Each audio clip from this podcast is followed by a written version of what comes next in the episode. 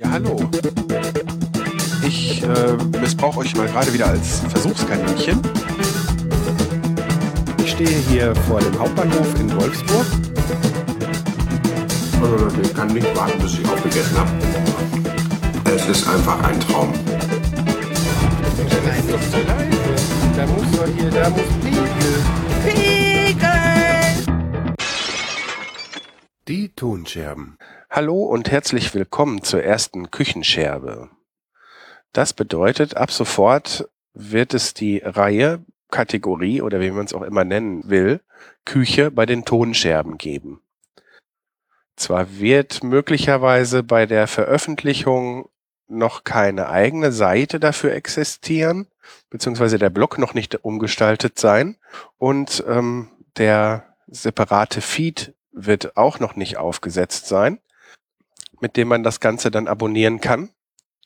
Für alle Leute, die sich aber dann für die Küchenfolgen nicht interessieren, beziehungsweise ausschließlich und nicht für den Personal Podcast bei den Tonscherben, werde ich die Folgennummer am Ende mit einem K kennzeichnen, wenn es sich um eine Küchenfolge handelt. Dasselbe werde ich für die Kategorie Werkraum einführen, aber das hier nur am Rande. Naja, da es sich ja jetzt um keinen eigenen neuen Podcast mit einer eigenen URL handelt, gibt's ja so gesehen auch keine richtige Nullnummer. Das muss dann hier in einem kleinen Kapitel erledigt werden. Für alle, die meinen Personal Podcast vorher jetzt auch schon gehört haben, ist das ja keine Neuigkeit und ähm, die wissen schon in ungefähr, was ich hier vorhaben werde. Für alle, die, die jetzt hinzukommen und wie gesagt, keinen Spaß an Personal Podcasts haben, möchte ich noch mal einmal kurz zusammenfassen, was denn dieser neue Podcast im Podcast sein soll. Ich bin der Defu76 auf Twitter. Ähm, mein Name ist Dennis Fuis und ich koche gerne.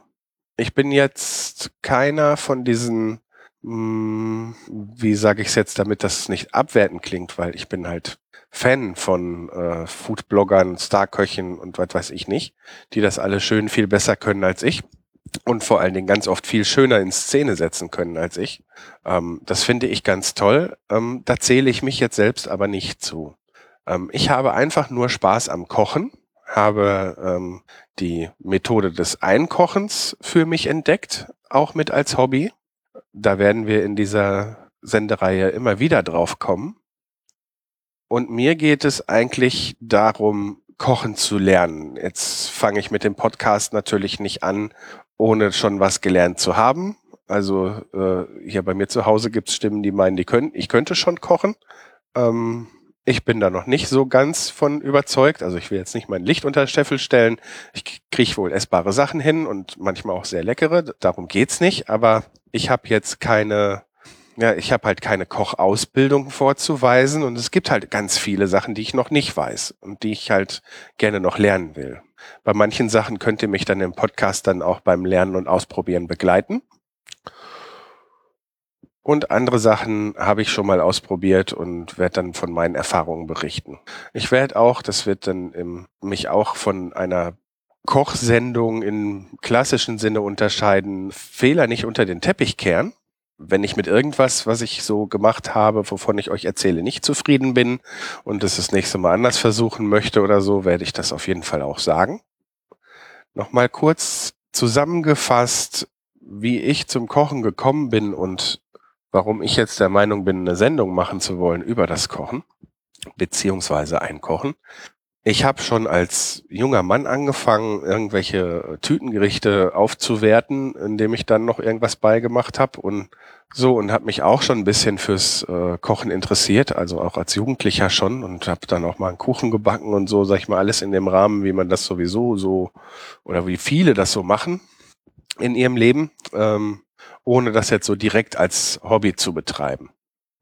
Dann war ich eine Zeit lang in Weißrussland und habe da einen Friedensdienst geleistet und naja, das war, ich weiß nicht, wie es heutzutage da ist, aber auf jeden Fall war das da noch nicht so westlich geprägt, dass man jetzt sagen konnte, wie hier, wir gehen jetzt mal eben in den Supermarkt und kaufen uns ein paar Fertiggerichte und Dosen und hier und so und dann wären wir schon satt. Ähm, ja, nee, wenn man es bezahlbar vor allen Dingen haben wollte, dann musste man schon selber richtig für sein Essen sorgen. Und dann ging das noch nicht mal so, dass man jetzt an der Fleischtheke einfach sagen konnte, ja hier, ich hätte gerne drei Koteletts. Erstmal war es wegen der Sprachbarriere schwierig und zweitens lagen dann einfach irgendwelche Fleischstücke da, wo ich keine Ahnung von hatte. A, welches Tier ist das? B, äh, was wird dann noch weiter draus geschnitten? Damit ich da irgendwie klarkomme, habe ich von meiner Patentante damals ähm, das Dr. Oetker Schulkochbuch geschenkt bekommen was an sich, sag ich mal, kein, also damals hat es mir auch so gefallen, wie es war, und was an sich, sag ich mal, gar kein schlechtes äh, Buch an sich ist, nur dass halt bei vielen Sachen, wo es sich dann anbietet, dann auch gerne Produkte von Dr. Oetker, es ist ja nun mal ein Dr. Oetker Buch, ähm, ja, äh, vorgeschlagen werden, dass man die benutzen soll. Ähm, es geht auch ohne, aber naja, ne? Es gibt auf jeden Fall, äh, wenn man sich richtig mit dem Thema Kochen beschäftigen will oder so, heutzutage auch mit Sicherheit auch bessere Bücher. Aber ich habe das heute noch und es gibt auch zwei, drei Rezepte, die ich immer noch daraus mache und es hat mir damals gute Dienste geleistet. Da waren auch ein paar äh, Bilder drin, sag ich mal, welches Fleischstück wo irgendwie am Tier hängen und ähm, dann so ein paar Sachen erklärt, wie man sie macht. Äh, ich sag mal, es ist keine schlechte Anschaffung für jemanden, ähm, der Kochen lernen will, was die Erklärungen angeht, wird aber auch das ein oder andere noch wieder offen gelassen. Aber es ist halt, kann man machen. Ja, für mich sind jetzt die Teubner Bücher, ähm, die bei dem Kulinarikast äh, und im Küchenfunk äh, Erwähnung gefunden haben, die ich darüber ge gehört habe. Also das Handbuch Kochen von Teubner in der Taschenbuchversion auch gar nicht so teuer. Das ist jetzt, ähm, das hätte mir jetzt, so sage ich mal, das, das hat jetzt das Dr. Oetker Schulkochbuch bei mir auf jeden Fall abgelöst. Ist ein ähnlicher Ansatz, aber äh, was diese ganzen bebilderten Erklärungen und so weiter angeht, aber viel konsequenter, viel genauer und es wird halt auch viel mehr erklärt. Und für Leute, die sich dann wirklich dafür interessieren, so wie für mich, ähm, gibt es dann äh, das Handbuch Kochen, da ist das relativ allgemein gehalten. Ähm, dann gibt's aber auch jeweils immer noch ein Handbuch äh, Meeresfrüchte, Desserts, Suppen, Soßen, das mit den Soßen und das habe ich schon, die anderen stehen noch auf meiner Wunschliste. Ähm, naja, wie dem auch sei, also, habe ich mit dem Buch schon mal so ein bisschen kochen gelernt. Und dann kam irgendwann die Zeit, ich habe ein bisschen Übergewicht, gut, ein bisschen ist untertrieben, bei der ich gemerkt habe, dass man mit Fertigprodukten, ne, so bequem das auch ist, einfach eine Dose aufzumachen und sich die warm zu machen, ähm, ja, dass man da zwar den Geschmack verbessern kann, wenn das irgendwie fade und eintönig ist, aber dass man mit diesen Produkten nur schwer abnehmen kann.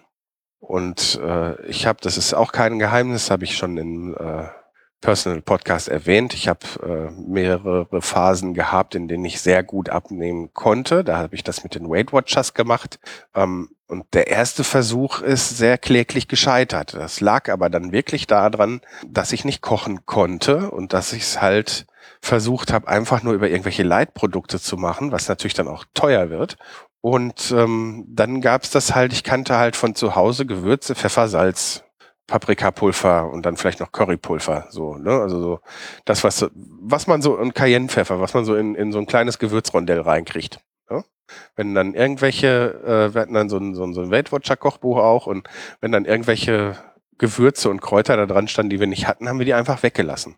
Ja, und dann ging das irgendwann los, wo ich dachte, ja, nee, dann probierst du das einfach mal aus. Und habe für irgendein Rezept, bei dem mich das interessierte, dann einfach mal, äh, da waren es dann auch noch die getrockneten auf jeden Fall nur, die jeweils getrockneten Kräuter dazu gekauft und habe dann angefangen, ähm, diese Rezepte dann alle dann auch mal mit den wirklich dazugehörigen Gewürzen und so weiter nachzukochen. Und da hat das Ganze so seinen Anfang genommen. Da habe ich so meine ersten Alltagsrezepte so für mich entwickelt, was jetzt nicht ja, was heißt Rezept entwickeln? Ne? Man macht sich da irgendwas zu essen aus irgendwelchen Resten, merkt so, hm, mag man gerne, ist vielleicht jetzt nichts, was man im Restaurant anbieten könnte, weil irgendwelcher Matsch oder so, aber ist lecker, kann man im Alltag gut essen. So, da äh, will ich jetzt auch nicht näher auf Beispiele eingehen, sonst äh, bleibt zu wenig Zeit gleich für die Gans übrig. Und jetzt überspringen wir dann auch noch mal ein paar Jahre, als ich dann mit dem äh, so ein bisschen vorher war das schon, aber als ich dann mit dem Rauchen aufgehört habe, da ähm, irgendwie so ein Vierteljahr später habe ich die ganze Energie so, äh, wenn ich mich irgendwie ablenken wollte, ähm, habe ich ins Kochen gesteckt und habe da so einen richtigen, ja, so, so, so, so einen richtigen Ansporn gehabt und irgendwie, das ist jetzt so, ja, drei Jahre her.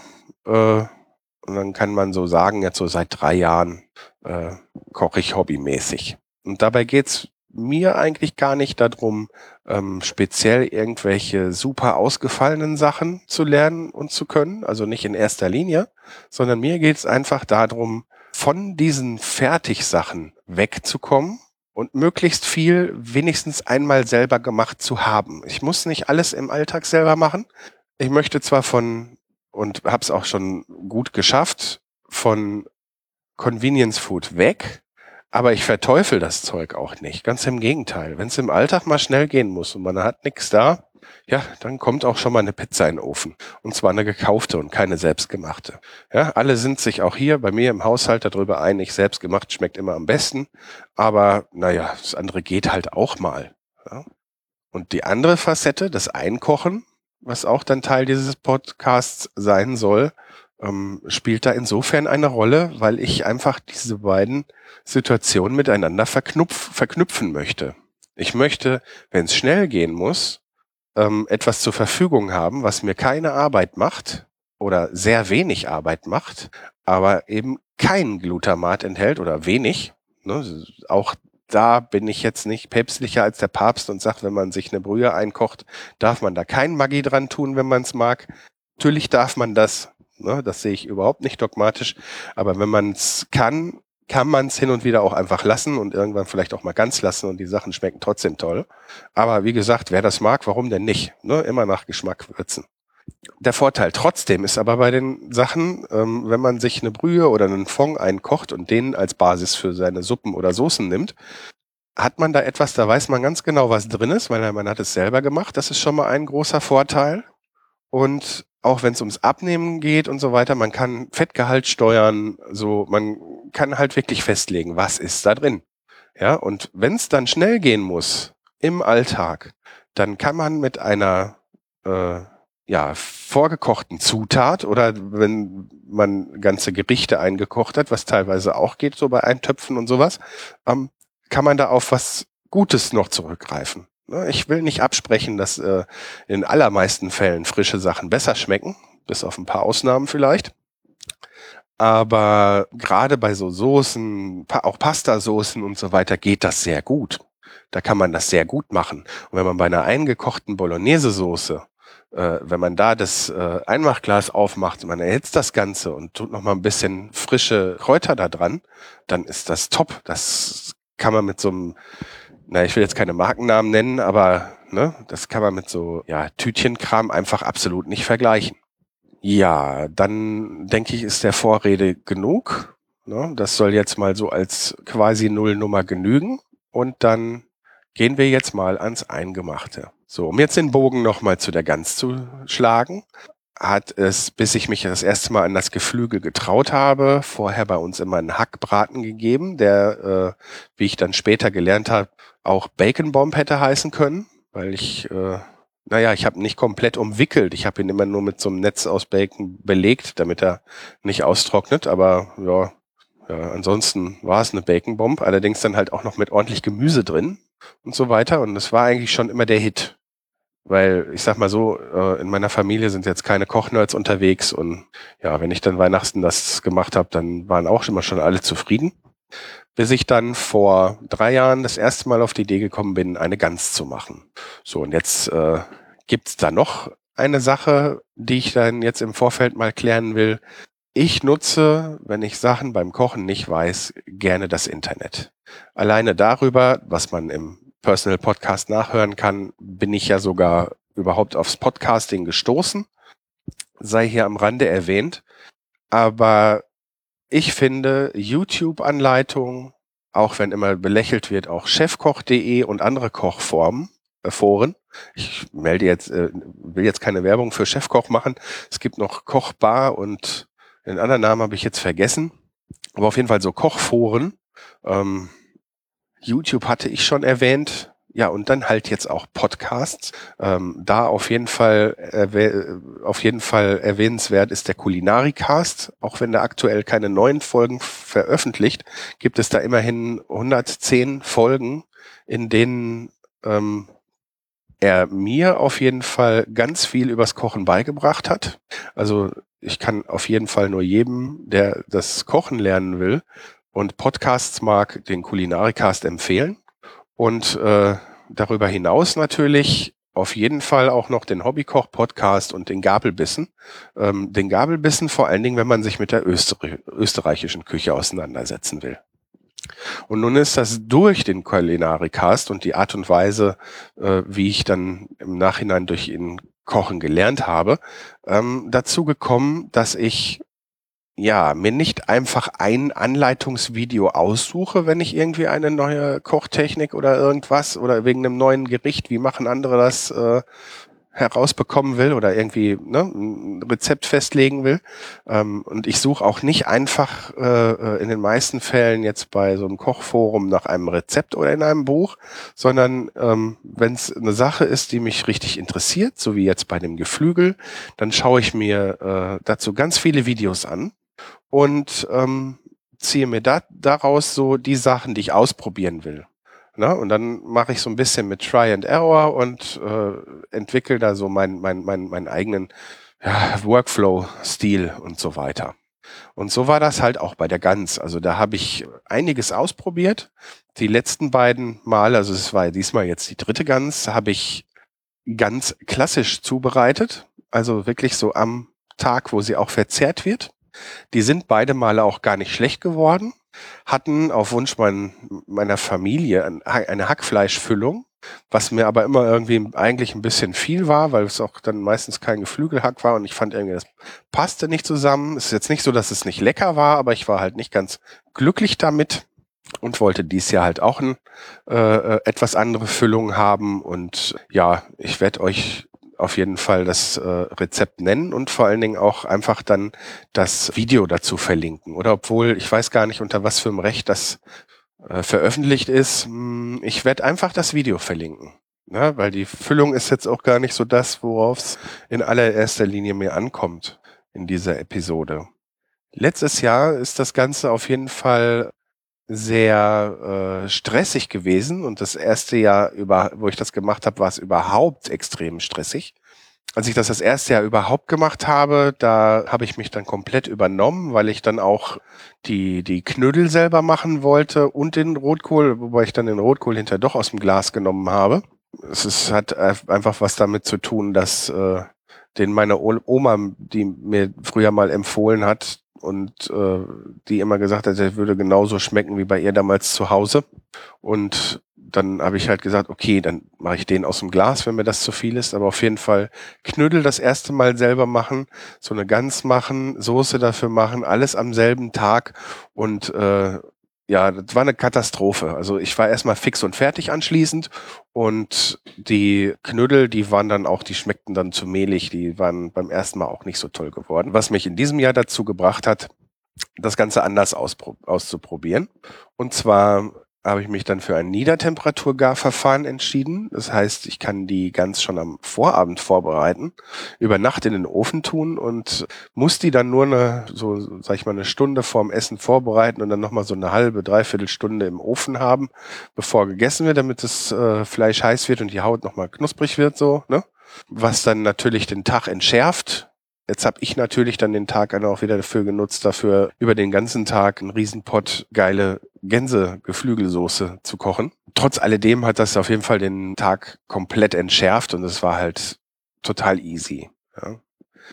Und eine weitere Sache, die ich ausprobiert habe, da bin ich über den Adventskalender der Weihnachtswarteshow drauf gestoßen, nämlich bei dem Beitrag vom Hobbykoch. Der hat nämlich erwähnt, dass man Geflügel, damit es saftiger wird und würziger schmeckt, ja auch einen Tag in Salzwasser einlegen kann. Das erste Mal habe ich das im Küchenfunk oder auch im Kulinarikast mal gehört, hatte das dann aber auch noch verworfen, weil ich da immer nie Zeit für hatte, so im Alltag und habe dann jetzt in der Vorweihnachtszeit in diesem Podcast gehört und ähm, mich dafür entschieden, das auszuprobieren. Nun gab es bei mir dieses Jahr eine Tiefkühlgans. Ähm, Im nächsten Jahr möchte ich, wenn ich hier einen ordentlichen Hof finde und das alles ein bisschen besser vorhergeplant ist oder so, doch gerne äh, versuchen, auf freilaufendes, frisches Geflügel umzusteigen, also kein gefrorenes zu nehmen. Hab mich diesmal wenigstens darauf verlassen, dass äh, wenn da lebend, äh, nicht lebend gerupft draufsteht, dass auch nicht lebend gerupft drinsteht. Also ähm, habe jetzt nicht das allerbilligste genommen, habe mich aber doch wieder für ein Tiefkühltier entschieden. Einfach aus Kosten- und aus Zeitgründen. Ähm, ist nicht ideal, würde ich jetzt auch nicht empfehlen, dass man es immer machen soll, weil ähm, ich möchte nicht, dass Tiere unnötig gequält werden. Und naja, so richtig, wenn man sich drauf verlassen kann in einem Hof von der Umgebung, ich sag mal, bei den gefrorenen Tieren, da kann dann teilweise, ja, man weiß es halt immer nicht so hundertprozentig, ne? Und deshalb, also ich bin da auch nicht päpstlicher als der Papst, wie gesagt. Äh, äh, ich habe selber gefrorenes Geflügel benutzt und habe jetzt da kein, äh, keine Beschwerden, was es vom Essen her angeht, sondern mir geht es eigentlich mehr darum, ja, dass ich zwar mir die Bioqualität, bei der die Tiere toll aufgewachsen sind, halt auch nicht immer leisten kann und halt auch nicht so konsequent sein kann, bin, dass ich, wenn ich mir das nicht leisten kann, darauf verzichte. Also das sollte auch mal klargestellt sein an der Stelle. Naja, jetzt muss so ein Vogel, unser hatte etwas über fünf Kilo, auf jeden Fall zwei Tage auftauen. Und so habe ich es dann so gemacht, dass ich nach dem ersten Auftautag im Kühlschrank natürlich, muss kontrolliert auftauen, den Sack mit den Innereien entfer äh, entfernt habe. Also der Hals der Gans, ähm, Leber, Nieren, Herz, ich glaube, das war's. Das wird äh, normalerweise in eine Tüte gepackt und dann im Bauchraum so einer gefrorenen Gans mitgeliefert. Das muss man natürlich auf jeden Fall vor der Zubereitung auch herausnehmen, sonst äh, hat man geschmolzenes Plastik in seiner Gans. Aber wenn man die zubereitet, wie ich es jetzt gleich auch noch erzählen will, dann würde einem das auch spätestens bei der Füllung auffallen, dass da noch was drin ist. Nein, auf jeden Fall wird das dann rausgenommen und habe ich dann in einer separaten Schüssel zum weiteren Auftauen im Kühlschrank aufgestellt und habe äh, dann ein, eine kleine Waschschüssel, die ich extra dafür besorgt habe. Ähm, jetzt nicht die, wo noch irgendwie äh, irgendwelche Waschpulverreste möglicherweise drin sind. Ich habe dann vier Euro für eine neue ausgegeben und habe da die ganz reingelegt und habe dann ein Teil Salz auf zehn Teile Wasser, also 100 Gramm Salz auf ein Liter Wasser verwendet. In meinem Fall waren sechs Liter nötig, also hatte ich nee, sieben Liter nötig. Da hatte ich 700 Gramm Salz in sieben Liter Wasser aufgelöst und habe das dann in diese Waschwanne reingeschüttet. Hab dann ein kleines Brettchen mit auf die äh, Unterlage in meinem Kühlschrank gelegt, damit äh, die sind ja meistens aus Glas, um sicher zu gehen, dass das hohe Gewicht, also jetzt diese fünf Kilo Gans und dann nochmal sieben Liter Wasser, dass da nicht irgendwie was durchbrechen kann, sondern so als Verstärkung. Und habe das Ganze dann noch einen weiteren Tag auftauen lassen, bis dann zum Abend des 23. und habe dann abends die Füllung zubereitet wie gesagt, das war eine Füllung. Ich sag mal kurz, was reinkommt. Ähm, drin war geräucherter Speck. In meinem Fall war es Bacon. Dann Butter, Milch, Brot, Äpfel, Salz, Pfeffer.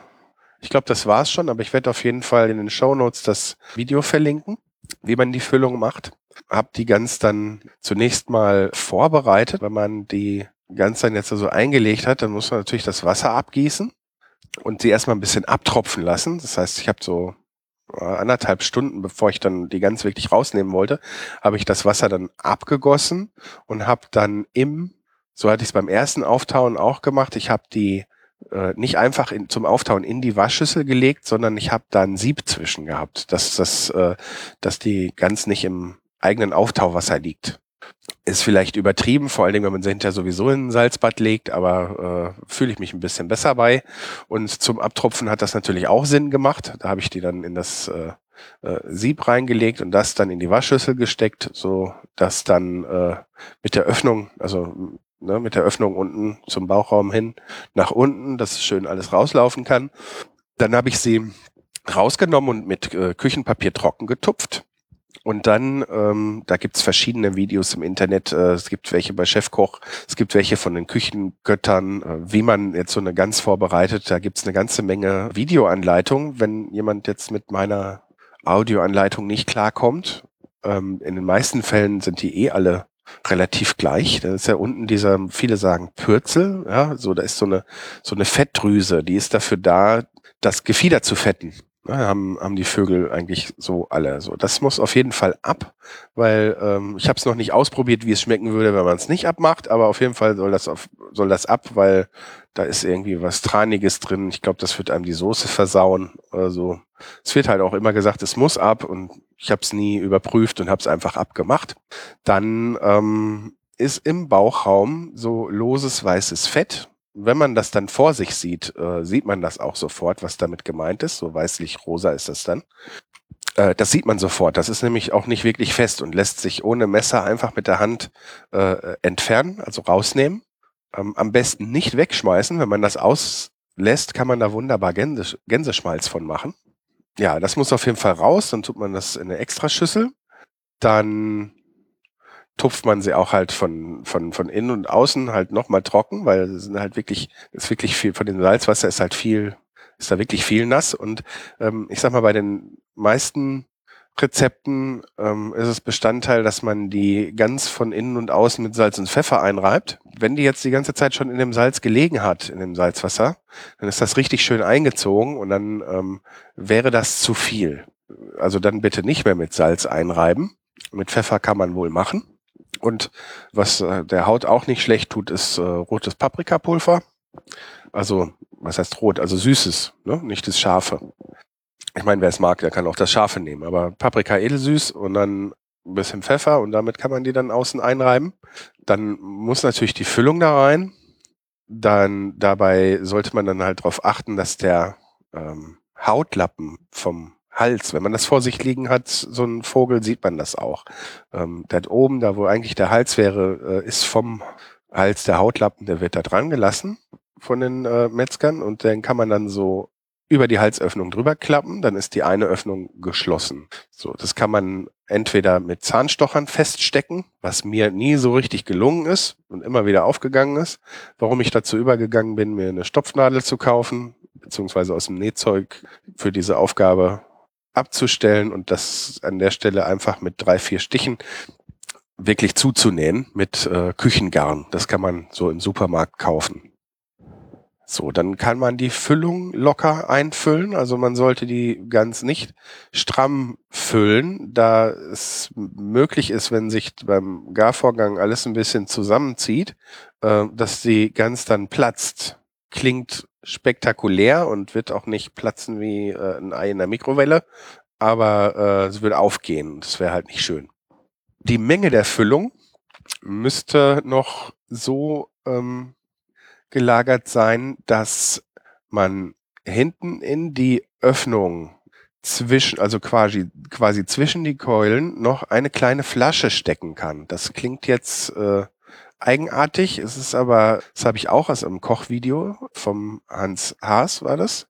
Die Flasche erwärmt sich auch mit von innen und sorgt dafür, dass die Hitzeverteilung beim Garen äh, gleichmäßiger ist, als wenn man das Ganze ohne die Flasche macht. Sonst hat man ja immer, sag ich mal, auch von der Dauer, bis das Ganze dann gar ist und so weiter, hat man ja von der, ja, sag ich mal, da wird die Brust schnell trocken, während dann die, die, die, die, die Keulen noch saftig sind. Ist es so, dass ich das die ersten zwei Male gemacht habe und es diesmal auch gemacht habe? Ich bin mir, wenn ich ehrlich bin, nicht ganz sicher, ob bei dem Niedertemperatur-Garverfahren ähm, diese Methode immer noch Sinn macht. Ich sag mal so, das Ergebnis hat geklappt. Ob es ohne die Flasche genauso gut geklappt hätte, weiß ich nicht. Auf jeden Fall handelt es sich dabei um so eine 03 oder 02 Flasche, eigentlich um eine kleine, ja, das ist kein, kein Metallding vom Deckel mehr dran oder so und keine Etiketten, also eine kleine gespülte Glasflasche, eine, so 02, 03 ist die. Werde ich nochmal äh, in die Show Notes schreiben, wie groß die wirklich war. Und dann mit der Öffnung nach vorne kommt die. Also die, die, Öffnung schaut nicht dann aus der Gans raus, kommt die dann halt mit rein. Dass so der dicke Teil der Flasche quasi so zwischen, zwischen den Keulen ist auch. Ja? So, also erst locker die Füllung rein, dann die Flasche mit dabei und dann ähm, äh, habe ich auch in dem Fall die Hautlappen übereinander gelegt und zugenäht, weil diese ganze Rouladenspieß-Geschichte, da habe ich mich immer irgendwie, viele finden das einfacher anscheinend, das wird überall als der heiße Tipp gehandelt, aber ja, ich habe es kurzerhand zugenäht, fand das jetzt auch nicht schlimm und mehr Handgriffe und es hat äh, zuverlässig gehalten und ist zugeblieben. Also kann man kann man nicht meckern. So, nachdem ich das dann zu hatte, habe ich dann nochmal die Beine zusammengebunden, einfach nur mit einem Faden, dass die sich nicht so von dem Tier abspreizen können und auch nochmal einmal so um Brust und Flügel einen, einen Faden festgebunden, fest verknotet, äh, eben aus dem gleichen Grund. Dann habe ich nochmal vorher und dann zum Schluss jetzt auch nochmal kontrolliert, ob ich irgendwo noch so Reste von Federkielen oder Federn sehe, was nicht wirklich der Fall war. Ich glaube, ein, zwei Stellen habe ich gesehen und ähm, die habe ich dann rausgezogen. Ähm, man kann wohl das Ganze auch abflemmen, aber wenn, dann ziehe ich das raus mit einer Pinzette oder Zange oder was man da gerade so zur Verfügung hat. Mit den Fingern geht leider nicht. Diese fettige Haut von der Gans macht die äh, Finger fettig, da kriegt man das dann einfach nicht mehr vernünftig gefasst. Und dann war die Gans somit vorbereitet. Und ich habe sie einfach in eine große Auflaufform gelegt, die dafür passte. Die war irgendwie 39 mal 29 Zentimeter. Und ähm, habe dann Flüssigkeit angegossen. Und in meinem Fall war das dann kein Wasser, was man auch machen kann, einfach Wasser mit ein bisschen Brühe oder so. Äh, das kann dann auch gekörnte Brühe sein, wenn man das dann halt zum ersten Mal macht. Überhaupt kein Problem. Aber ich habe Bratenfond vom letzten Jahr genommen, den ich im letzten Jahr am ersten Feiertag dann eingekocht habe. Da habe ich nämlich äh, äh, für meine äh, Soße, die Geflügelsoße, habe ich damals einfach mit Geflügelklein gekocht, damit ich die Soße schon fertig hatte, weil sonst ja eigentlich dann man ja einfach aus dem Bratensaft, der aus dem Braten austritt, dann die Soße macht, ähm, was aber dann aber auch voraussetzt, dass das Fleisch dann schon fertig ist und dann zieht das und dann muss man mit der Soße fertig sein, bevor im Hinter das Fleisch auch noch kalt wird und ja, nö, also habe ich dann Soße separat gemacht aus Geflügelklein, was ich vorher angebraten hab, hatte und habe den Bratenfond ähm, vom Fett getrennt das Fett dann hinterher auch noch mit bei der Menge Schmalz, die ich gemacht habe, hinzugefügt und äh, den Bratenfond habe ich dann einge eingekocht. Ebenso wie ich den, den Fond, den ich aus der Karkasse, also das Knochengerüst nennt man bei so einem Vogel halt auch Karkasse.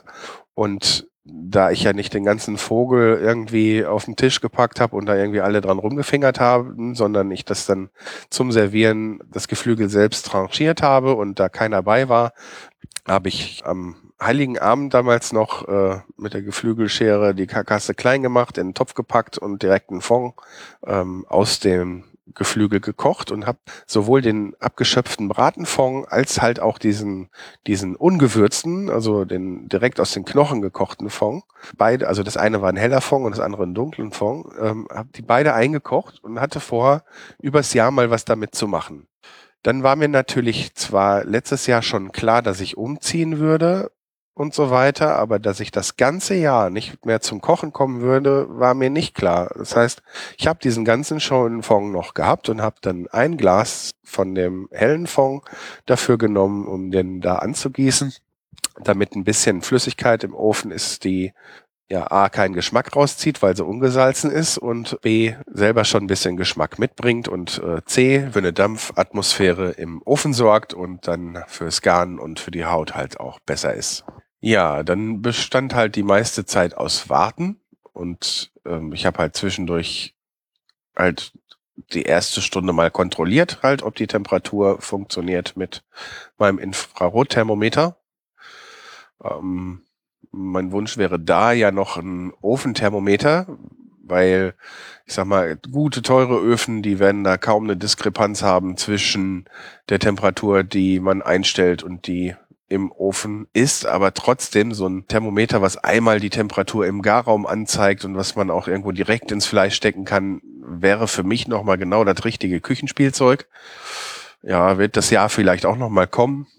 Ich glaube, ich setze gleich mal so ein Teil auch auf meine Wunschliste. Das Schöne an diesem Garverfahren war jetzt natürlich, dass ich da recht wenig mit zu tun habe. Also wenn man eine essbare Füllung machen will, ja, muss man die halt noch machen. Ansonsten hat man es überhaupt noch recht ja, einfach von der Zeit her, weil ein bisschen füllen sollte man sie auf jeden Fall. Mein ursprünglicher Plan war, sie einfach mit äh, Bio-Orangen habe ich in dem Fall genommen, weil man die Schale dran lässt und äh, Bio-Äpfel äh, äh, einfach gewaschen und dann grob in Stücke geschnitten und dann damit die äh ganz zu füllen. Das gibt nochmal Flüssigkeit und Saft halt so von innen und äh, sorgt auch dafür, dass die ganz möglicherweise nicht hinterher zusammenfällt. Weil äh, gerade bei diesem Niedertemperaturgarverfahren, da wird richtig alles, das Fleisch wird super zart und ähm, das wusste ich zwar vorher nicht, nur es wurde mir nur erzählt, aber ich kann es jetzt aus eigener Erfahrung äh, bestätigen, so dass äh, da braucht man nicht mehr für viele Aufgaben ein Messer beim Tranchieren, also bisschen die Haut einschneiden und dann das Fleisch vom Knochen nehmen. Also so fühlte sich das an. Ja, und vor allen Dingen hat man dann diesen Zeitdruck und diese, diesen Stress am Heiligabend auf jeden Fall nicht, wenn man das zu Weihnachten macht oder beziehungsweise zum Abend, an dem das Geflügel gegessen werden soll. Man kann diese Zubereitungsmethode auch auf eine äh, kleinere Gans oder auf eine, äh, äh, auf eine Ente übertragen. Ja, da kann man, die kann man genauso zubereiten. Ja, also über Nacht heißt in dem Fall bei diesem Niedertemperaturgarverfahren sollte das irgendwie sechs, sieben Stunden auf jeden Fall bei 80 Grad gehabt haben dann ist das gar und fertig und einfach dann, wenn gegessen werden soll, eine Stunde vorher, äh, habe ich den Ofen angeschmissen, damit er vorgeheizt ist, habe das nochmal auf 200 Grad gestellt und habe dann das Ganze nochmal übergeknuspert.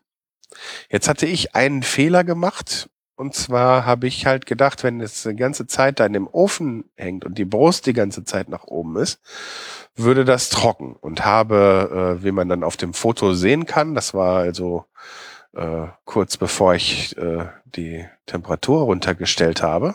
Nee, beziehungsweise nein, nachdem ich die ganz gewendet habe, ähm, habe ich dann die äh, Rückenseite nach oben liegen gehabt. Äh, was aber dann zur Folge hatte, das wusste ich halt vorher nicht, dass in dem austretenden Bratensaft, äh, so wie man jetzt auch sonst Fett auslässt, die Haut ist ja sehr fettig von der Gans, dass sich Teile von der Haut einfach aufgelöst haben und dann quasi im Fond verschwunden sind, so dass halt die eine Brustseite, die lag ja jetzt nicht ganz gerade, äh, äh, kaum noch echte Haut da drauf hatte Ne? Dass die bei so einem Garverfahren an manchen Stellen aufreißt, die Haut, äh, ist zwar für ein Foto von der ganzen Gans nicht ganz so toll, ist aber gar nicht so doof, weil das zeigt einem dann, dass das äh, mit diesem Niedergartemperaturverfahren oder überhaupt, dass das mit dem Garn eigentlich ganz gut geklappt hat und dass das durch ist und das Fleisch quasi so zart ist, dass es vom Knochen fällt. Naja, war aber dann trotzdem, ich wollte es halt eigentlich auch schön hübsch haben und habe mich dann entschieden, das äh, äh Fleisch noch zu lackieren, bevor das über übergebraten wird, übergeknuspert wird. Lackieren nennt man das, so kommt auch mit aus, dem, aus der Barbecue-Ecke. Nicht, dass man da jetzt mit Sprühlack oder so dran geht, sondern ähm, in meinem Fall, in meinem Fall habe ich einen Lack angerührt aus Orangensaft, ein bisschen Orangenlikör, nochmal ein bisschen ordentlich Paprikapulver mit rein und dann äh, äh, nochmal Honig. Genaue Mengenangaben kann ich da schwer machen. Das habe ich mehr so zum nach Gefühl gemacht. Äh, war jetzt aber recht viel Honig drin. Ja, also ähm, der Zucker, äh, der, der, der Hintergrund dabei ist. Ich habe also die anderen Sachen eben aufgekocht und dann den Zucker da drin aufgelöst. Äh, das Ganze ein bisschen mit Stärke abgebunden, dass das noch ein bisschen Geleeartiger wurde und ähm, das Ganze ein bisschen abkühlen lassen und dann das Fleisch was ich vorher dann schon tranchiert habe und auf ein Blech gelegt habe, dass das alles auf einer Höhe war. Ähm, habe das Fleisch halt äh, auf ein Blech gelegt und dann habe ich das damit bepinselt. Ja, das hat dann einen Vorteil, dass der Zucker in diesem äh, Lack, den man da aufträgt, karamellisiert und das gibt dem Ganzen nochmal zwar eine etwas süßlichere Ne? Wenn man jetzt noch Essig, man kann auch Essig auch mit reinmachen und so eine süß-saure Sache. Da sind der Fantasie wenig äh, Grenzen gesetzt. Kann man jetzt einfach mal so in Barbecue-Seiten, Foren und so weiter stöbern. Da wird man eine Menge finden. Das kann man halt auch sehr gut hier äh, beim Zubereiten von Spare Ribs machen. Aber zurück zur Gans. Das Foto zeigt eine der Keulen, die auch so behandelt wurde und ich fand, allein für die Optik hat sich das mit dem Lack gelohnt und allen hat es wirklich super geschmeckt. Durch dieses in Salz einlegen ist das Fleisch von innen auch würzig geworden. Man hat das normalerweise, wenn man auch, das ist ja auch bei Hähnchen oder so, bei Geflügel ist es ja echt so, dass die Haut, die ist dann super und das Geflügelfleisch schmeckt halt auch, aber irgendwie ein bisschen fad, ein bisschen langweilig, während das Fleisch nach diesem Einlegen mit dem Salz jetzt nicht direkt salzig schmeckt, aber von sich aus, von innen heraus würziger. Ja, ich würde jetzt nicht sagen, dass der äh, die Saftigkeit äh, bei dem Niedertemperaturgarverfahren jetzt, was ich benutzt habe, zugenommen hat, was ja auch ein, ein Aspekt dieser äh, Salzwassereinlegegeschichte sein soll. Wenn man sowas zubereitet, ist möglicherweise äh, wäre die kürzere Zubereitungsform in dem Zusammenhang vielleicht besser gewesen, weil dann weniger von dem Wasser wieder rausgekommen wäre, weiß ich nicht. Ich werde diese Kombination aber trotzdem beibehalten, weil es war ein butterzartes, würziges Fleisch. Ich hatte eine schöne Kruste da drauf. Das Einzige, was ich halt anders machen werde im nächsten Jahr, ist, ich werde den äh, Vogel dann ähm, zuerst auf die Brust legen und dann für den Rest der Zeit auf den Rücken, so wie das bei den üblichen Kochbüchern, Tutorials und so weiter, wenn man fragt, auch eigentlich empfohlen wird. Wie gesagt, hatte ich es anders gemacht, weil ich gedacht habe, wenn das so lange da liegt, dass mir sonst hinter die Brust trocken wird. Aber äh, die Angst war unbegründet. Also das nächste Mal werde ich es gleich so machen. Kann ich absolut äh, nur empfehlen. Also zur Zubereitung der Gans nochmal kurz zusammengefasst. Ganz auftauen oder frische verwenden ganz vorbereiten. Das heißt, das Fett, also sauber machen, ab, äh, tup, also unter fließendem Wasser abwaschen, beziehungsweise Salzwasser abtropfen lassen und dann äh, von innen und außen gut trocken tupfen mit Papiertüchern. Kann nach dieser Einlegegeschichte also auch gut sein, dass da einige Papiertücher draufgehen. Also ähm, es empfiehlt sich auf jeden Fall, die auch erstmal noch mal eben irgendwie eine halbe Stunde abtropfen zu lassen.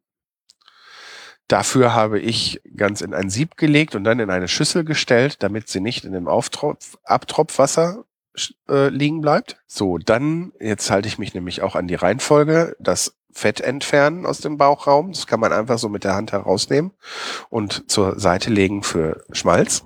Den Pürzel entfernen, die äußeren zwei Glieder von den Flügeln müssen ab, weil die einfach mehr oder weniger nur verbrennen würden. Die kann man dann noch für den Soßenansatz verwenden. Aber zum Braten der Gans sollten die am besten ab. Da schneidet man dann einfach zunächst mit dem Messer die Haut ein, überdehnt das Gelenk, bis äh, man da ein brechendes Geräusch hört und kann dann zwischen dem Gelenk das Flügelende einfach abschneiden. Das macht man auf beiden Seiten die vor, vorher vorbereitete Füllung, die auch schon ruhig abgekühlt sein darf oder zumindest schon so kalt sein soll, dass man sich nicht die Finger verbrennt, äh, locker einfüllen. Wobei man dann darauf achten sollte, dass der Halslappen oben drüber gelegt wird damit nicht dann äh, alles, was man oben reinstopft, oben aus dem Hals wieder unten reinstopft, oben aus dem Hals wieder rauskommt. Wenn man möchte, die Gans dann schließen oder äh, ebenso wie ich es gemacht habe, wir können es ja dann auch mal ausprobieren, eine kleine sauber gespülte äh, Glasflasche in die Gans stecken, so dass das bauchige Ende so auf einer Höhe in dem Bauchraum ist mit den Keulen. Die äh, Hitze oder die Erwärmung der äh, Flasche von innen soll für eine bessere Wärmeverteilung in der Gans sorgen. Dann ähm, den Halshautlappen und auch natürlich erstmal hinten entweder also die Haut übereinander legen und zustecken. Man kann auch äh, Rouladen nehmen, Nadeln nehmen, die kann man ein bisschen zurechtbiegen, dass sie dann nicht äh, sofort wieder rausrutschen. So teuer sind die ja nicht. Hat mir aber alles nicht gefallen. Also habe ich die äh, mit Küchengarn einfach zugenäht mit ein paar Stichen. Dann die Beine etwas zusammenbinden und die Flügel auch ein bisschen an der Brust binden. Einmal einfach so einen Faden äh, um die Flügel und die Brust rum. Den Halslappen auch festnähen oder feststecken. Je nachdem, ob man näht oder steckt, muss man dann sich entscheiden, was man zuerst macht, wenn man die Haut noch ein bisschen mit Pfeffer und Paprikapulver einreiben möchte, damit man sich nicht sticht. Und damit ein bisschen Fett ausbraten kann, wird die Gans jetzt noch unterhalb von den Flügeln drei, Flügeln drei, vier Mal mit einer Gabel oder Fleischgabel eingestochen, damit da so ein bisschen das Fett rauslaufen kann. So, dann kommt die mit 220 Grad für eine halbe Stunde auf der Brustseite liegend in den Ofen. Dann drehe ich sie rum und dann kommt sie eine weitere halbe Stunde bei 220 Grad in den Ofen.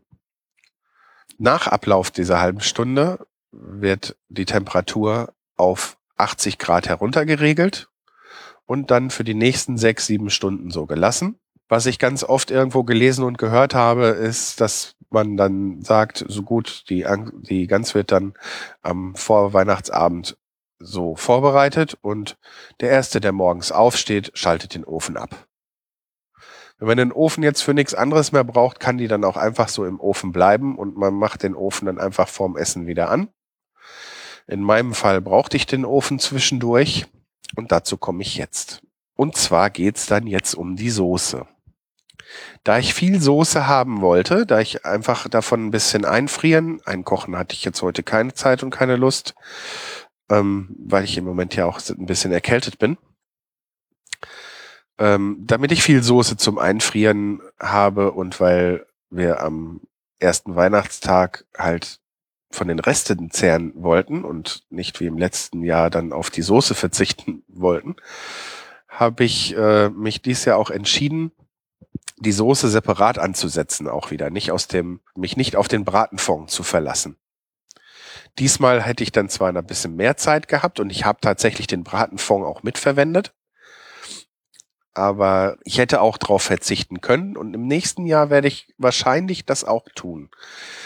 Was jetzt trotzdem geklappt hat, was aber ein bisschen gefährlich war, war, dass ich einfach diesen Bratenfond zum Herstellen der Soße mit benutzt habe, ohne zu berücksichtigen, also vorher drüber nachzudenken, weil ich den Fond auch nicht probiert habe, dass die ganz ja einen Tag lang im Salzwasser gelegen hat und dementsprechend der Bratenfond auch schon sehr salzig war. Ähm, das ist an sich kein Problem, wenn man ja auch sowieso eine salzige Soße hinterher haben will und da ja noch ein bisschen Gemüsebrühe und so bei mir mit da dran gekommen ist und halt noch ein äh, Fondansatz, den ich ja neu gekocht habe, der nicht gesalzen war, war der Salzgehalt dann auch zufällig gerade okay.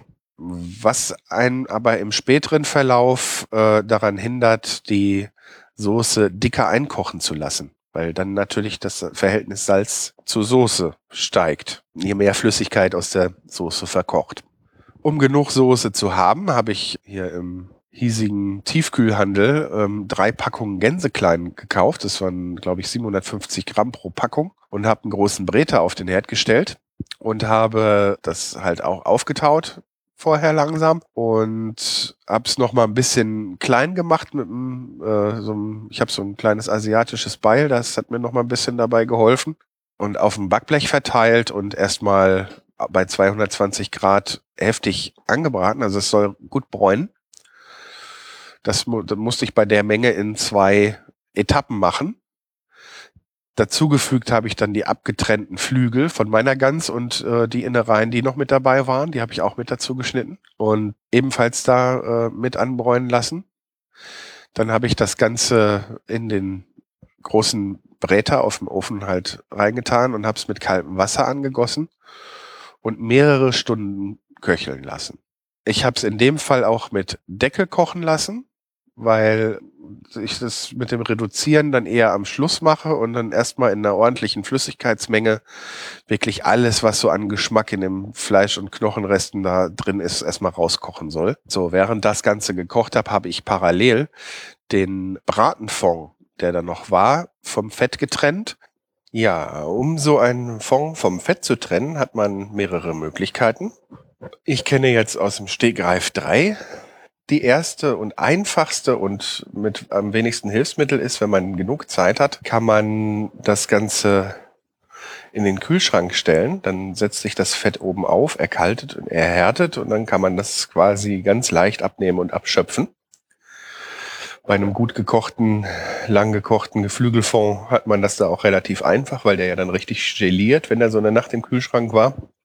Und ähm, selbst dann Reste, die man nicht sofort irgendwie mit einem Löffel abgehoben kriegt oder so, ne, die äh, kann man dann nochmal nachschöpfen, ohne dass sie sich wieder mit dem Wasser vermischt haben. Wie gesagt, da braucht man etwas Geduld für und äh, naja, die habe ich selten. Deshalb äh, mache ich das oft so nicht. Vor allen Dingen, wenn es jetzt um so eine Situation geht, um Weihnachtsbraten, dann habe ich die Geduld sowieso nicht. Wenn man, wenn es jetzt einfach nur generell darum geht, eine Brühe zu entfetten, dann hat man ja eventuell dann auch schon gar nicht so fette Dinge als Einlage genommen, außer jetzt natürlich wieder bei Geflügel. Wenn da ein bisschen Haut mit bei ist, dann dann äh, äh, entsteht schon eine relativ dicke Fettschicht auf, dem, äh, auf der Brühe. Aber wenn es jetzt nicht gerade beim Ganzbraten ist, wo ja richtig viel Fett rauskommt, dann ähm, gibt es halt auch noch die Möglichkeit, wenn die Brühe etwas erkaltet ist, äh, äh, ein Küchentuch draufzulegen. Dann kann man das auch ganz äh, einfach da wieder runterziehen und runternehmen. Und dann gibt es halt noch die Möglichkeit, mit einer Fetttrennkanne zu arbeiten oder mit einem Fetttrenner. Ähm, das ist jetzt natürlich, da ich auf Küchengadgets stehe und dann auch nicht wirklich geduldig bin, äh, der Weg, den ich da meistens gehe. Bei so einer Trennkanne, ich werde da auf jeden Fall auch nochmal die letzte, die ich mir jetzt für Weihnachten gekauft habe, verlinken. Da handelt es sich im Prinzip einfach um eine Gießkanne, bei der die Tülle bis unten auf den Boden heruntergeht. So, und da füllt man jetzt äh, die Brühe ein wartet einen Moment, damit sich das Fett oben absetzen kann. Und dann kann man durch die Tülle die Brühe ausgießen, bis das Fett kommt und dann hört man auf zu gießen und so hat man dann eine fettfreie Brühe. Das aus der ganz genommene Fett und auch von dem Gänseklein, da waren auch so ein paar Fett- und Hautstellen, die ich abgemacht habe, die ich jetzt nicht mit äh, in die Soße packen wollte, damit ich das Fett nicht dann da noch auf, auswendig raus, äh, aufwendig raustrennen muss habe das halt kurz grob klein gehackt und in der Pfanne ausgelassen. Habe das alles aufgefangen und zusammengemischt, das Fett. Habe das immer so kellenweise, das getrennte Fett, in der Pfanne mal einmal noch, ja, kochen lassen, damit äh, eventuelle Wasserreste, weil ich ja aus dem, wenn es von Fond abgeschöpftes Fett ist, äh, sonst ja noch Wasser mit da drin sein könnte. Das will ich ja nicht in meinem Schmalz haben.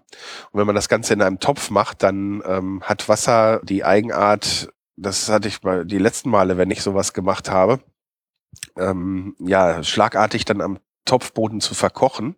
Und dann ähm, blubbert das auf, das Ganze wie Vulkanausbrüche. Das kann also richtig gefährlich werden, weil einem dann heißes Fett ins Gesicht spritzen kann. Also ist mir nicht passiert, aber ich habe die Gefahr erkannt, als ich das das letzte Mal gemacht habe. Da war es Hühnerfett, aber der Effekt ist der gleiche. Also habe ich das Ganze äh, portionsweise in der weiten Pfanne gemacht, bis ich dann wirklich zuverlässig Fond und Fett voneinander getrennt hatte habe das Fett äh, zur Seite gestellt, um da, wie gesagt, später Schmalz draus zu machen. Und habe dann, wie ich ja schon im Eingangs erwähnt habe, den übergebliebenen Bratenfond äh, einfach zu der anderen Soße mit dazu gegossen. Wie gesagt, würde ich im nächsten Jahr nicht wieder machen. Ich würde ihn nicht wegtun, auf keinen Fall, aber ich würde nicht einfach so blind zu der Soße gießen, weil das mir die Möglichkeit genommen hat, ähm, eine Soße herzustellen, die möglicherweise mit wenig oder gar keiner Fremdbindung, also ohne Soßenbinder oder dergleichen, ausgekommen wäre. Weil ich dann eine Soße hatte, die ich einfach nicht weiter reduzieren durfte. Ja, da ist dann halt noch meine Gemüse, mein Gemüseansatz beigekommen. Dafür habe ich ganz normales Wurzel, Wurzelgemüse in einem separaten Topf, weil es einfach eine große Menge ist und ähm, das andere ja halt auch schon salzig war. Also äh, Salz ist beim Kochen von einem Gemüsefond oder überhaupt beim Kochen von Fond äh, nicht hilfreich.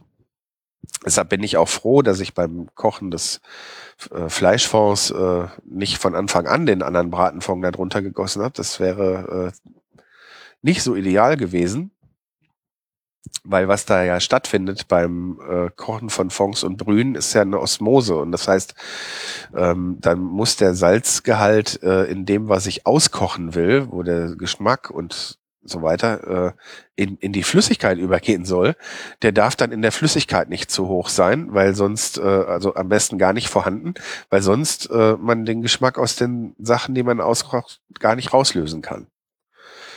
Ja, auf jeden Fall hätte ich es jetzt also in dem Ansatz auch gar nicht machen können und habe mich dann dazu entschieden, in meinem extra Topf Ähm, einfach ein, äh, ich habe jetzt für die Menge habe ich jetzt zwei Zwiebeln und eine Knoblauchknolle einfach quer halbiert wenn das äh, gute Zwiebeln und äh, Bioqualität und überhaupt und keine Pflanzenschutzmittel dran ist, dann kann die Schale bei so einer Gemüsebrühe auch gerne dranbleiben. Die gibt Farbe und Geschmack. Das gilt für den Knoblauch als auch beim als auch für die äh, äh, für die Zwiebeln.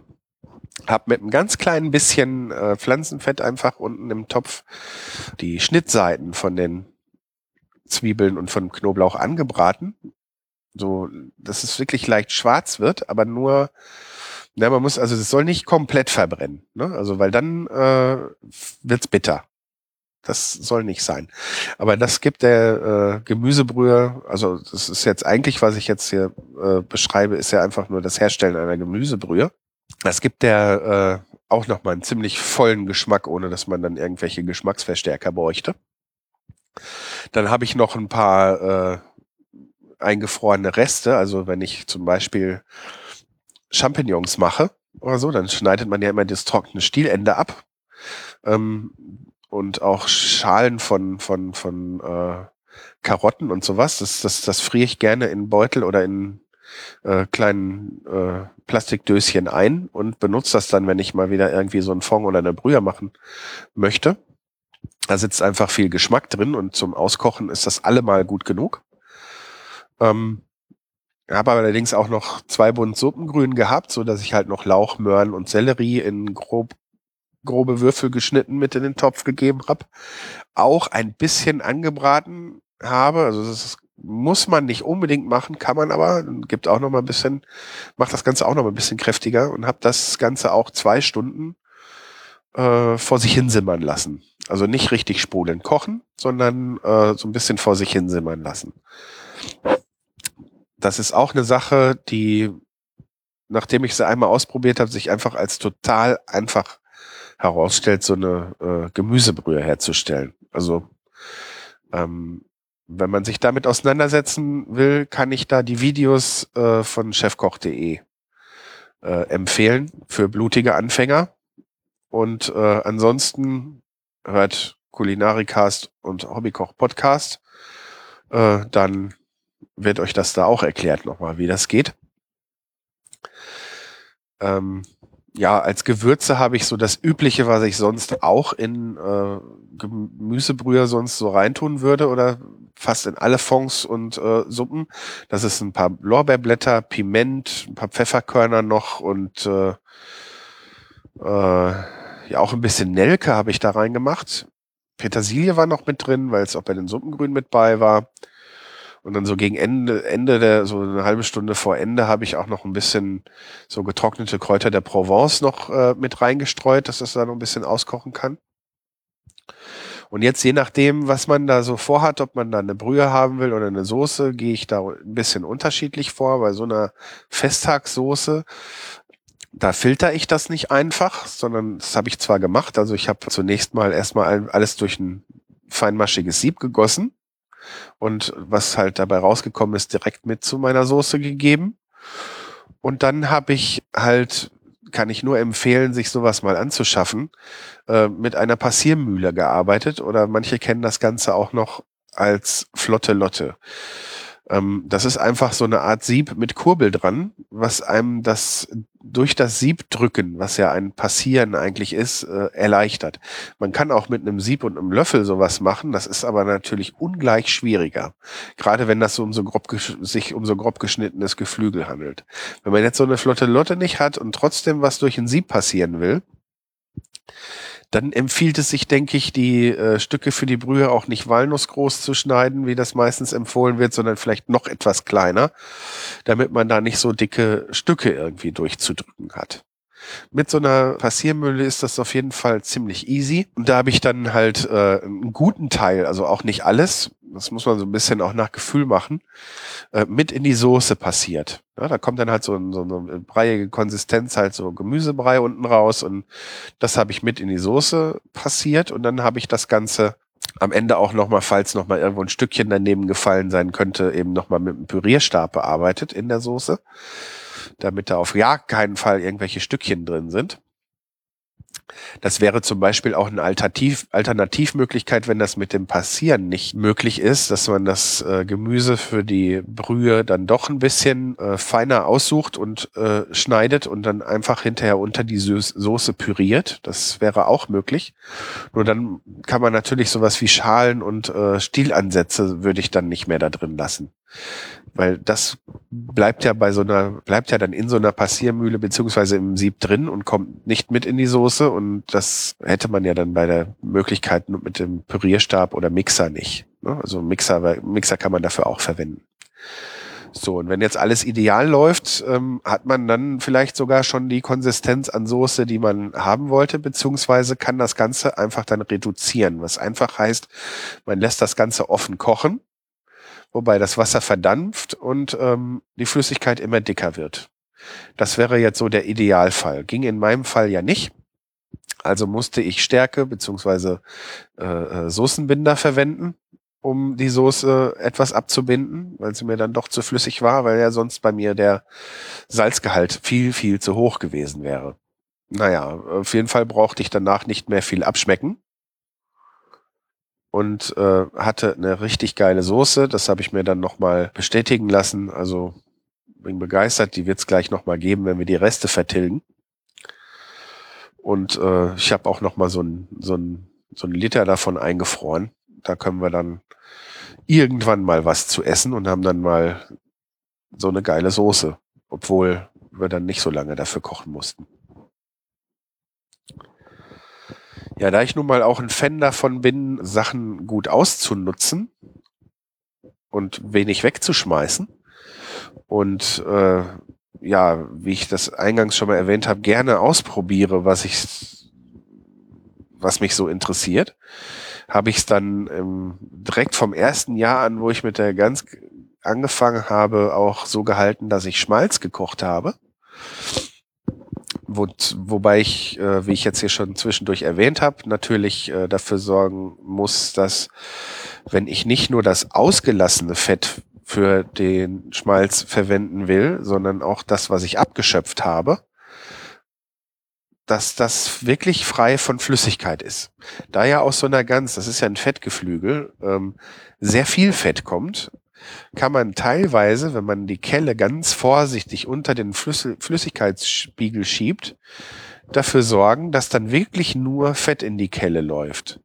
Das funktioniert aber auch nur bei einer wirklich dicken Fettschicht oben auf der Soße. Wenn das jetzt länger gestanden hat, also auf dem Fond, dann kann man dann und sich wirklich eine klare Fettschicht, eine dicke oben abgesetzt hat, dann kann man das so machen.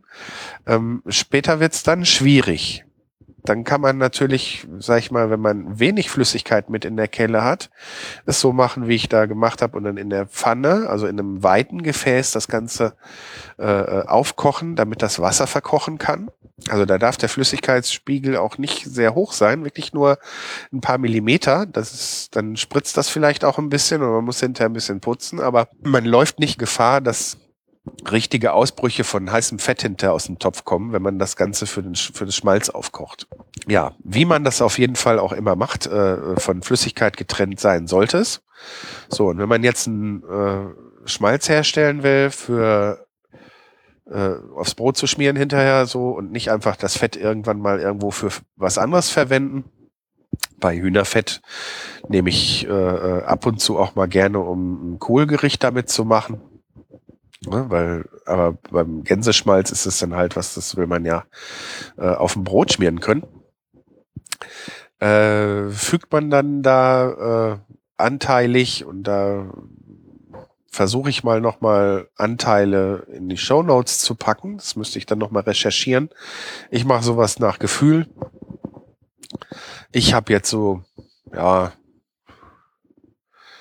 geschätzte zwei Liter Fett und beziehungsweise reines Gänseschmalz und ähm, füge da dann nochmal zur Stabilität, damit es fester wird, äh, Schweineschmalz hinzu und äh, ich habe da jetzt äh, im örtlichen Supermarkt drei Pakete gekriegt, was jeweils so, die sind so groß wie Butterpakete, also da sind 250 Gramm drin und die werde ich auch komplett mit da rein tun.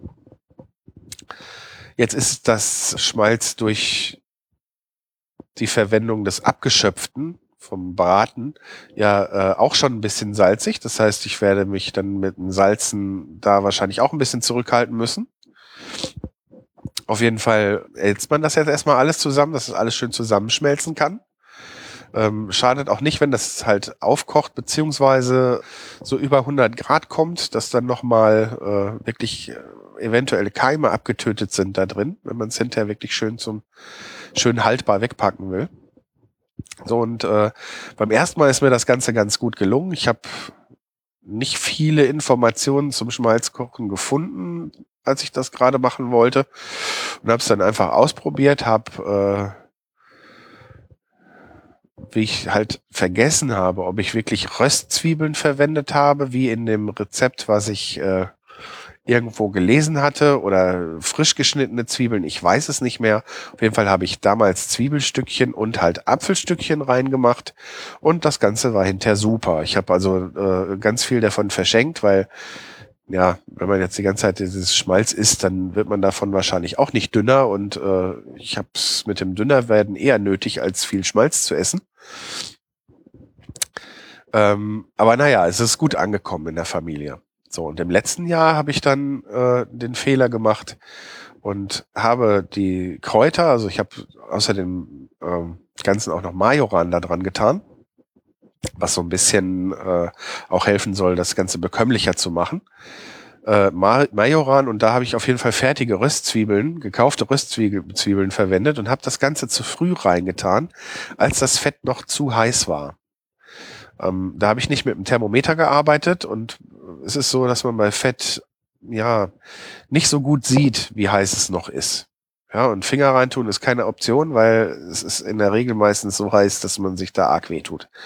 So, und ähm, auf jeden Fall hat das Ganze dazu geführt, dass das Ganze im Fett angebrannt ist. Es wurde bitter und naja, das Schmalz war nicht so der Hit. Es mochte keiner und es war sehr schade, weil es eine, auch eine relativ große Menge war. Das waren eigentlich einige Gläser, die ich gemacht habe, aber naja, wir haben tapfer ein bisschen davon probiert und hinter den Rest alle wegschmeißen müssen.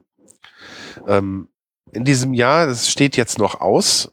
Ich habe es noch nicht gemacht, äh, werde es aber noch machen und euch später vom Ergebnis berichten. Werde ich es halt wieder tun. Äh, wie ich ja gerade schon gesagt habe, habe ich drei Pakete Schweineschmalz gekauft und habe dann so diese geschätzten zwei, vielleicht auch zweieinhalb Liter ähm, Gänsefett.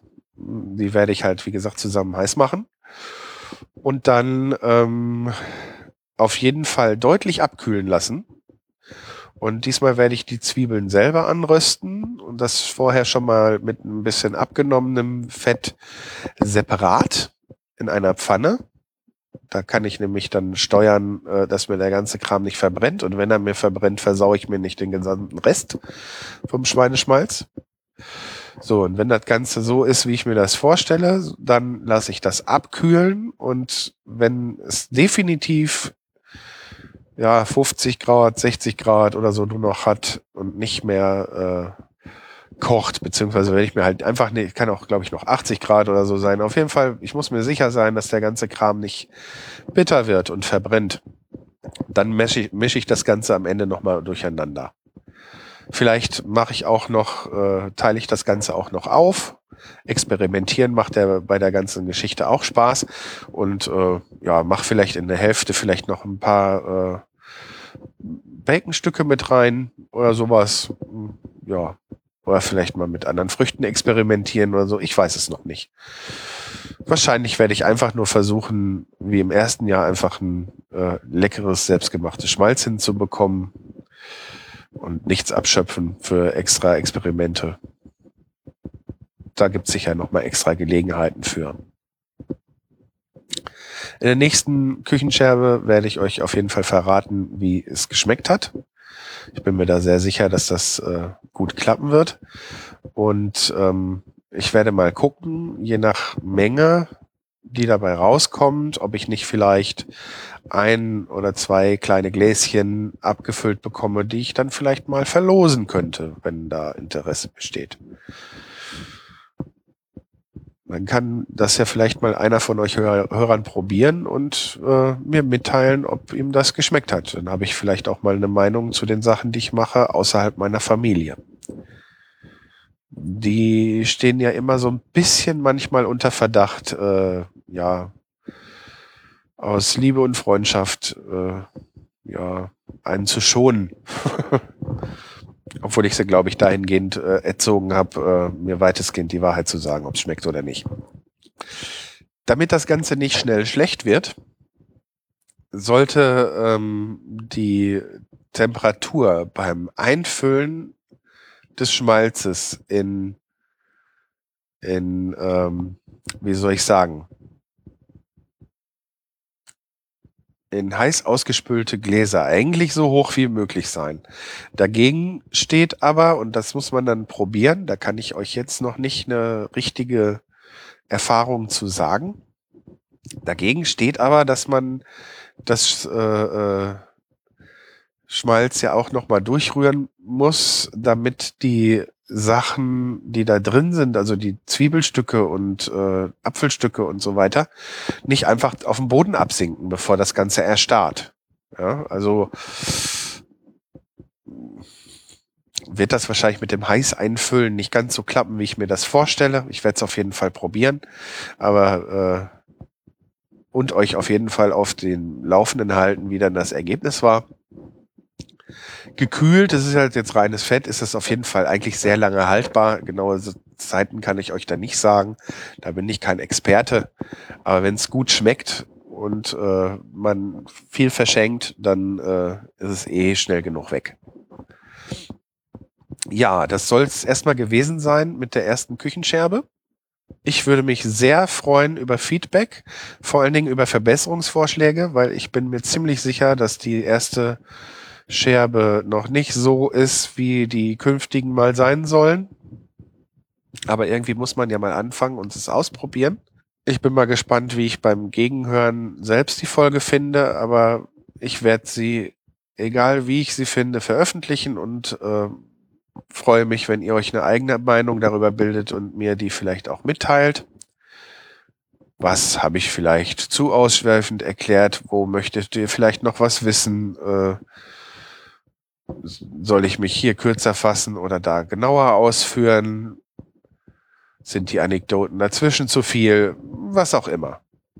Es wird mich auf jeden Fall interessieren. Ihr könnt die Kommentarfunktion im Blog dafür benutzen. Ihr könnt mir eine E-Mail schreiben unter info at die-ton-scherben.de. Ähm, direkt könnt ihr mich bei Twitter ganz leicht erreichen. Da gucke ich am meisten rein bei der Kommentarfunktion äh, sowie auch bei den E-Mails von den Tonscherben gucke ich jetzt nicht täglich rein. Da kann das dann auch durchaus mal sein, dass das, äh, dass eine Antwort dann vielleicht auch mal ein paar Tage dauert. Ich werde auf jeden Fall antworten, aber ähm, kann nicht versprechen, dass das immer zeitnah ist, weil es ist ja ein Hobbyprojekt hier. Äh, Twitter habe ich die Benachrichtigung am iPhone an und wenn ähm, ich direkt angeschrieben werde, dann bekomme ich das immer mit und äh, äh, denke, werde in 99 Prozent der Fälle auch nicht vergessen zu antworten. Ähm, ihr könnt mich über Facebook erreichen. Da haben die Tonscherben auch eine Facebook-Seite. Das sollte ich auch zeitnah mitbekommen, wenn ihr keinen Twitter habt. Ähm, ja, das sollte erstmal reichen. Ja, und wenn ihr äh, schreibfaul seid, ja, dann gibt's auf der Seite von den Tonscherben noch so einen Button. Da kann man Audiokommentare hinterlassen. Ähm, da bin ich mir gar nicht ganz sicher, ob der funktioniert, weil ähm, entweder ist der kaputt oder es hat den noch keiner genutzt. Würde mich auch freuen. Also ein Audiokommentar, eure Meinung. Würde mich auch freuen, über so einen Audiokommentar eure Meinung zu erfahren. Wie auch immer, ich äh, wünsche euch viel Spaß beim Nachmachen, falls ihr das vorhabt. Diese ganzen, das ganze Rezept lässt sich auch auf eine Ente übertragen. Bei kleinerem Geflügel weiß ich nicht, aber probiert's doch ich mal aus. Kochen ist jetzt keine Hexerei. Ähm, man muss es nur ausprobieren. In diesem Sinne, bis zum nächsten Mal.